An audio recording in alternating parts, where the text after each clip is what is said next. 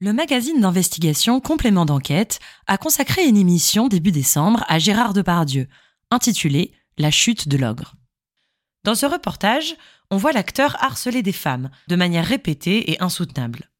Il semble voir toutes les femmes, y compris des fillettes de 10 ans, uniquement comme des objets sexuels.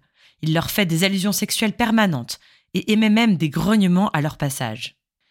Les séquences sont absolument répugnantes, la vision de cet homme obsédé et grossier donne littéralement la nausée. Plus tard, dans le reportage, des actrices témoignent et accusent l'acteur d'agression sexuelle et de viol. Le reportage pose question. Gérard Depardieu est-il effectivement un ogre, un monstre, qui serait différent des hommes? Jusqu'à présent, on le connaissait pour ses rôles, mais aussi pour son rapport excessif à la vie, à la nourriture, à la boisson. Depardieu était un ogre du genre de Gargantua, le personnage du livre de Rabelais. Il est maintenant un ogre du genre de Barbe Bleue. Alors, que penser de ce terme de monstre qu'on emploie très souvent pour les prédateurs sexuels? Je vous propose aujourd'hui une philosophie du monstre. On va parler de normes, de pathologiques, de la philosophie de Georges Canguilhem et bien sûr de monstres.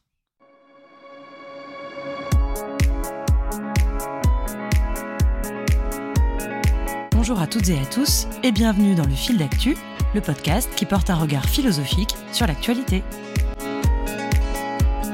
Par Alice de Rochechouart. Le terme monstre vient du latin monere, qui veut dire avertir, indiquer. Le terme est rattaché au vocabulaire religieux, c'est la puissance divine qui se montre aux hommes. Le monstre est d'abord un animal fantastique terrifiant dans les mythes et légendes. Puis, à partir du XVIIIe siècle, il change légèrement de sens. Il devient alors un être vivant considéré comme anormal ou difforme. Le monstre n'est plus une créature divine, hors du monde des hommes, mais il est au sein de la nature. Progressivement, le monstre acquiert aussi une signification morale. Ce n'est pas seulement l'anormalité physique, la déformation, mais c'est aussi la perversité, la noirceur de l'âme. On qualifie alors de monstre celui qui s'extrait de notre humanité commune. Le monstre est donc ce qui sort de l'ordinaire, de la norme. Mais le paradoxe, c'est qu'il est à la fois hors de la nature, c'est le cas pour les monstres fantastiques, et dans la nature. Ce sont les monstres humains, ceux qu'on a appelés des bêtes de foire. Le monstre est donc à la fois nous, puisqu'il est naturel, et non nous, puisqu'il est contre nature. Ainsi, le monstre c'est l'autre au sein du même. C'est l'altérité qui questionne l'identité. La notion de monstre est ambiguë. Comme on l'a dit, le monstre est celui qui s'écarte de la norme. Mais cela n'est pas forcément péjoratif. Le monstre est celui qui ne se laisse pas brimer par les normes, qui incarne pleinement sa vitalité. C'est l'ogre qui boit et mange beaucoup sans se soucier de la bienséance. C'est Gargantua de Rabelais qui vient bousculer nos codes rigides et notre société figée. Mais c'est aussi l'enfant que l'on qualifie affectueusement de petit monstre quand il est rieur et n'obéit pas aux règles strictes imposées par les adultes. C'est aussi le monstre sacré. Cette expression, inventée par le dramaturge Jean Cocteau, désigne précisément les grands comédiens, ceux dont le talent est bien supérieur à la norme. Cette expression a très souvent été employée pour parler de Depardieu, justement. Anouk Grimbert, une actrice qui a été témoin de son comportement à plusieurs reprises et ose enfin en parler publiquement, parle ainsi de Depardieu. C'est un monstre sacré du cinéma français, autorisé à être un monstre tout court.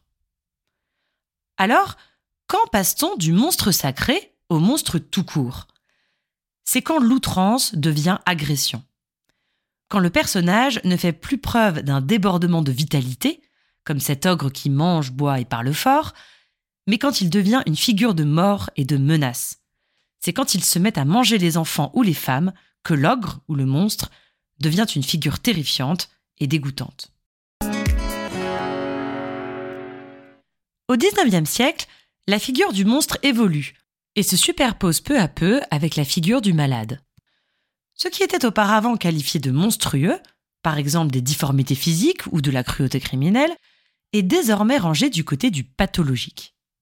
Mais qu'est-ce que le pathologique? Jusqu'à la première moitié du XXe siècle, on considère que le pathologique, c'est ce qui s'éloigne de la norme, comprise comme une mesure statistique. Ce qui est le plus fréquent est la norme, et ce qui fait exception est le pathologique. Jusqu'à la parution d'un ouvrage très important dans l'histoire de la médecine, Le normal et le pathologique par Georges Canguilhem, philosophe et médecin. Dans cet ouvrage, Canguilhem veut montrer l'ambiguïté du concept de normalité. Alors que ce concept prétend être objectif, désignant ce qui est le plus fréquent, Canguilhem montre qu'il est aussi normatif, c'est-à-dire qu'il impose une norme, un idéal. Tout ce qui est déviant de la norme est jugé comme mauvais.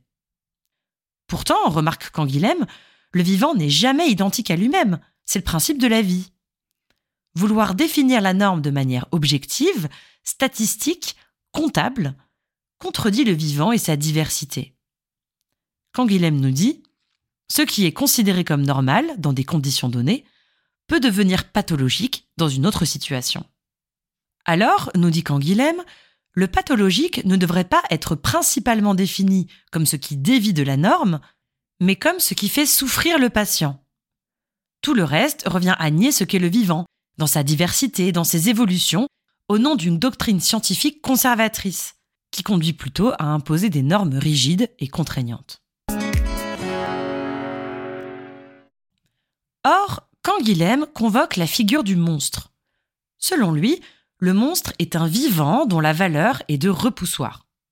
Le monstre sert à incarner la norme, à la rendre tangible, compréhensible, représentable, en montrant justement son envers.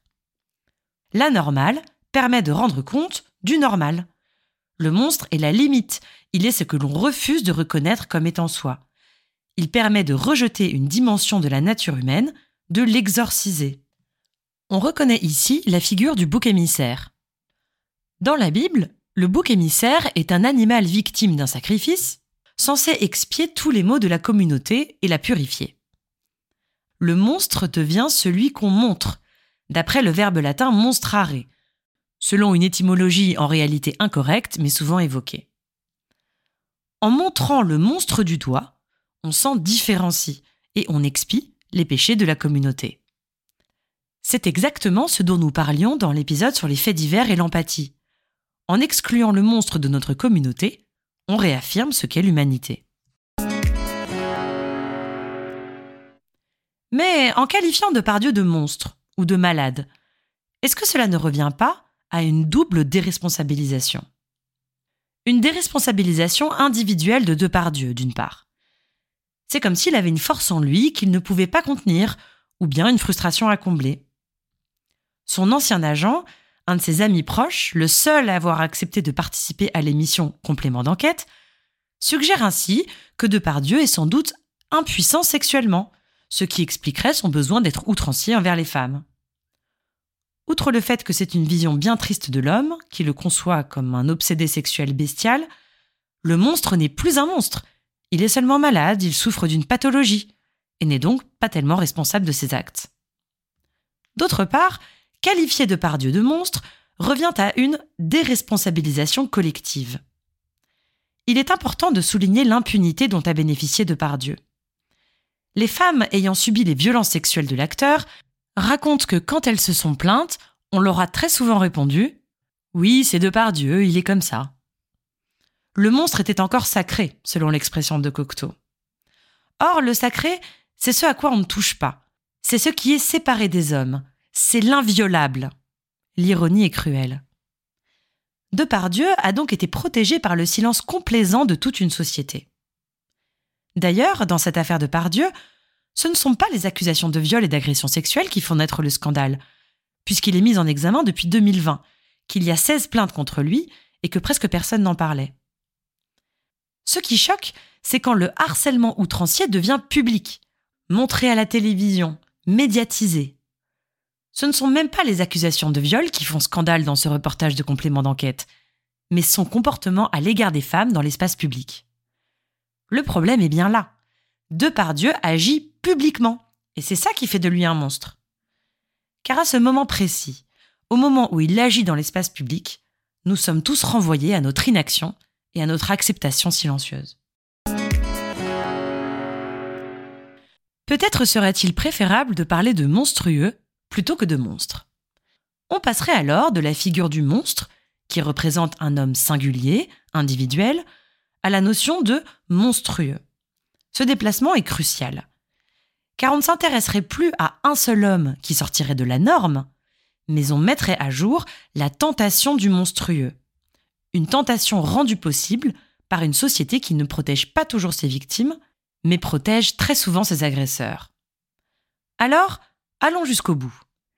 Qualifions le comportement de Depardieu de monstrueux. Revendiquons qu'on ne veut pas que son comportement soit la norme, et agissons en ce sens. Interrogeons ce qui dans nos sociétés permet cela.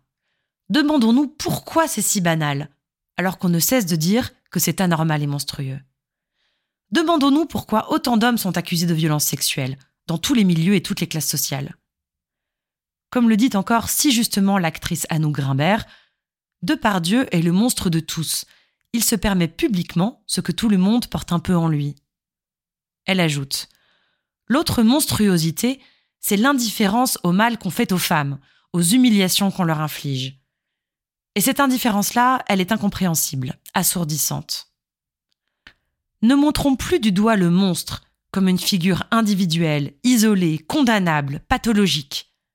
Mais interrogeons le monstrueux dans nos sociétés, plus insidieux, plus tentaculaire, qui conduit tant d'hommes à si maltraiter les femmes.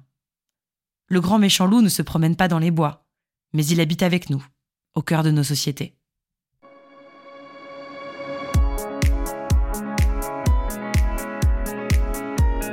C'est la fin de cet épisode. On se retrouve bientôt pour un nouveau fil d'actu.